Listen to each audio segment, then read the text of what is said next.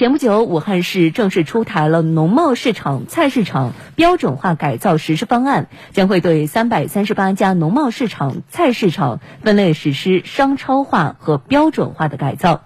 那么，这样的一些农贸市场菜市场将会按照怎么样的标准来改造？改造之后又会具备哪些新功能呢？湖北台记者也探访了首家实施改造的农贸市场，我们一起去了解一下。中百水果湖菜市场。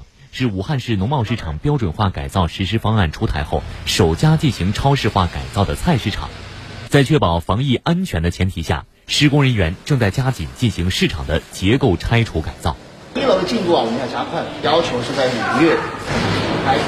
二楼的破损结构改造工作，我们还要加紧进行，我们二十四小时开出马力。三千五百八十五方的门店，正常的改造至少得七十多工作日。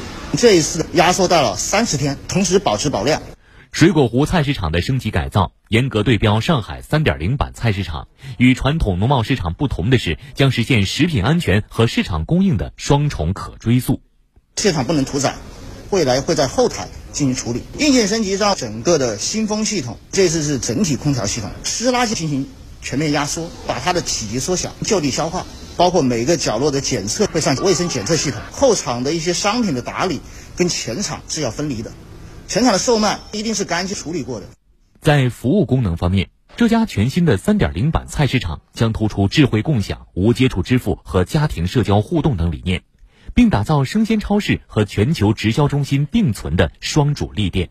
配套有一些便民服务的措施，例如花艺、理发、快捷、中西餐饮。包括生活情调的咖啡，同时呢，我们会增加免费饮水机和洗手台。